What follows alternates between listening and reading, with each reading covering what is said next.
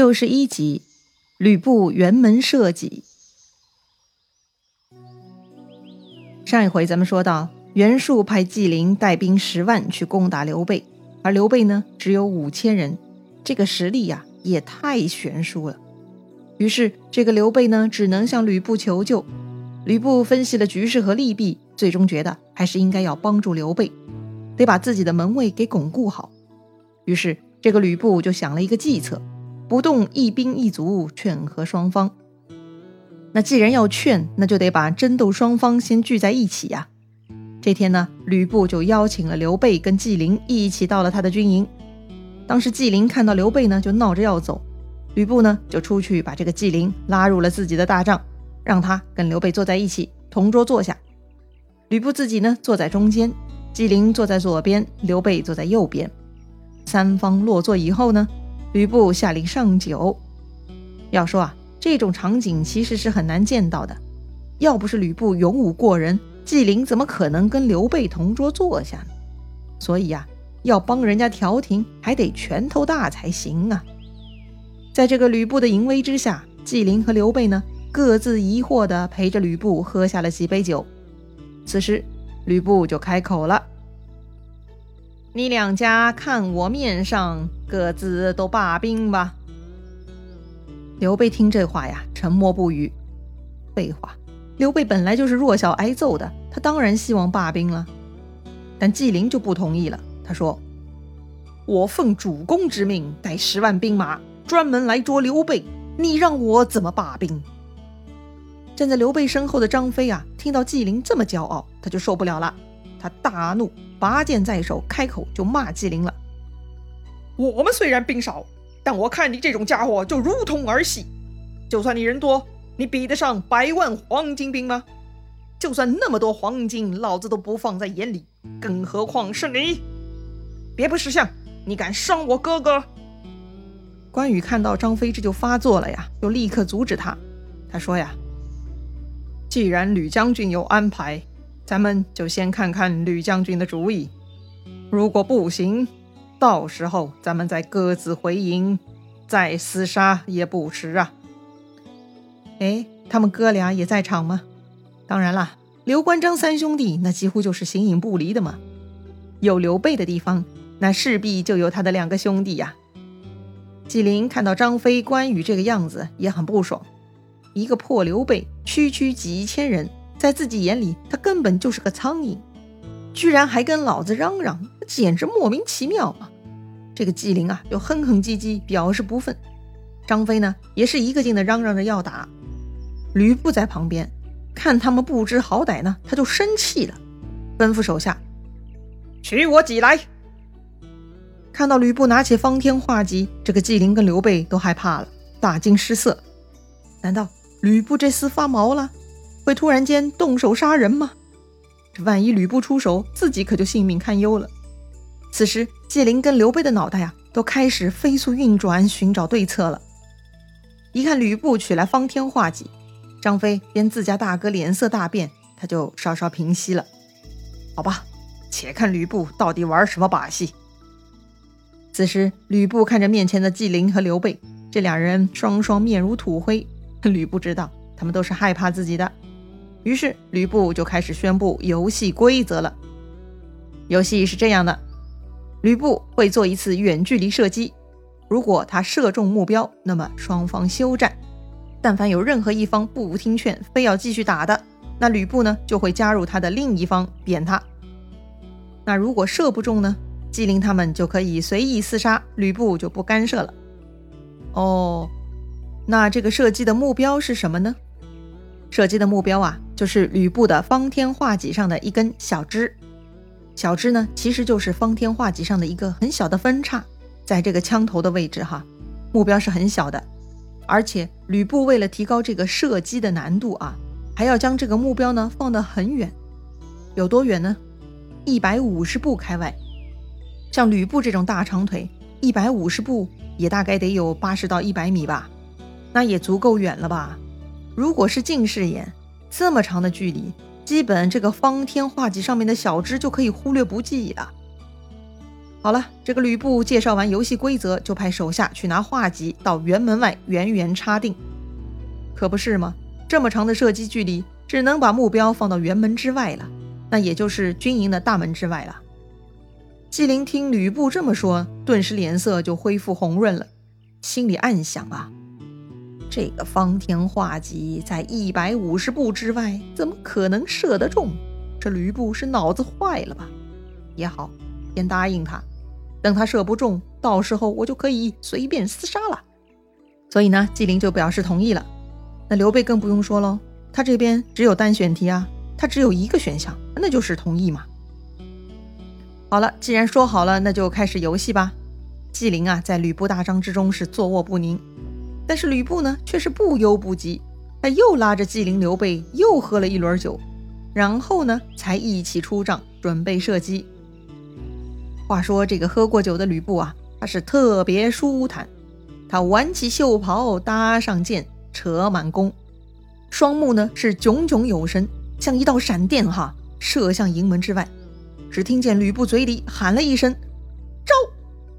一箭射出，伴随“嗖”的一声，画出一道弧线，就像秋天的月亮，明亮干脆，又像流星落地，不偏不倚。正好射中了画戟的小枝，在场的所有人呐都齐声喝彩，啊，实在太厉害了！这个喝彩之余呢，所有人呢也都在心里打鼓，要命啊！这吕布真的是神射手啊！谁要是跟他作对，那就算逃出去也会被他射死的。所以吕布这次辕门射戟，他不但是赢了游戏，更是一次耀武扬威。告诉所有人呢，自己的牛掰之处，震慑全场。看到自己射中了小枝，吕布是哈哈大笑，甩手呢就把刚才的那张弓丢到地上，拉起纪灵、刘备的手，说：“哈哈哈哈哈，这是老天的意思啊，要你们两家罢兵呢。”刘备心下是暗暗称奇，没想到吕布这厮如此厉害。幸亏自己一直没跟他翻脸，否则是小命不保啊。而纪灵呢，他也看呆了。书上说他呀，默然半晌。是啊，他一下子都反应不过来了。吕布的剑法如此了得，如果不听他的劝，就要帮刘备打我了。到时候说不定我就得被一箭射死了。纪灵想到这里，他叹了口气，苦恼地说：“将军说的话，我怎敢不听啊？可是我回去回报主公，他可能不相信啊。”吕布这就笑了：“这又何妨？我给你家主公写封信就是了。”于是这吕布就拉着纪灵准备回到营帐继续喝酒。此刻的纪灵是七上八下。哪有心思喝酒嘛？他就急急忙忙的讨要书信，他想赶紧带兵回去见袁术。那也行啊，吕布当下就把这个书信写好，交给纪灵，让他走了。刘备呢，看纪灵走了，也对吕布是各种感谢，也回去了。得了，对战双方撤离战场，吕布呢也高高兴兴的回了徐州。这次啊，吕布是用自己强大的个人武力值吓退了十万大兵，确实很精彩。当时如果有武林大会的话，这个吕布可能就要坐上头把交椅了。那再说纪灵哈，他急匆匆跑回淮南见袁术，向他报告了吕布辕门射戟，强迫双方罢兵的事情。袁术是大怒啊，这个吕布收了我这么多粮米，居然用这种游戏来袒护刘备。哼，既然如此，我得亲自带上重兵出马了，要真刘备，讨吕布。纪灵看袁术这样，赶紧来劝。是啊，这纪灵是亲自目睹吕布一百五十步开外的神射手功能的。如果袁术亲征去找吕布，那在战场上说不定袁术就会被吕布给射死的，那实在是不敢想象啊。所以呢，纪灵觉得对吕布啊，还是得来软的，不要来硬的。来软的，哼，上次给粮食不行。那这次就换个东西吧，不如两家结亲，或许可以争取到吕布。这个纪灵啊，其实也已经打听过了啊。吕布的老婆严夫人有一个女儿，已经到了婚嫁年龄，所以呢，纪灵就劝袁术，不如向吕布提亲，为袁术的儿子呢求娶吕布之女。一旦两家结亲，这样刘备就成了外人，一定就可以一致对外了嘛。哎，这个计划听上去是有点道理哈，但是似乎违背了初衷啊。毕竟袁术本来的计划是要先干掉刘备，再灭吕布的。此时如果为了除掉刘备而结亲吕布，那将来又如何灭吕布夺徐州呢？嘿，说到这里呀，咱们还必须得做一下心理建设。这些人呐都很厚黑，其实没一个好人。此时纪灵呢被吕布的武力值给震慑了，所以呢他竭力劝袁术要拉拢吕布，先好好利用吕布。将来如果有需要灭掉吕布呢，就算是亲家也是可以随便动手的。反正一切以利益为优先考虑嘛。袁术是一直仰仗纪灵，看纪灵这么忌惮吕布的武力，想想也罢了，就同意了纪灵的方案。当天呢，就派出手下韩印作为媒人，带上礼物去徐州求亲。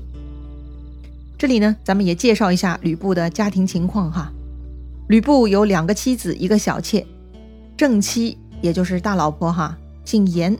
这个严夫人呢，生了一个女儿，就是前面纪灵向袁术提起的。另外呢，吕布还有一个次妻，那也就是二老婆啊，姓曹。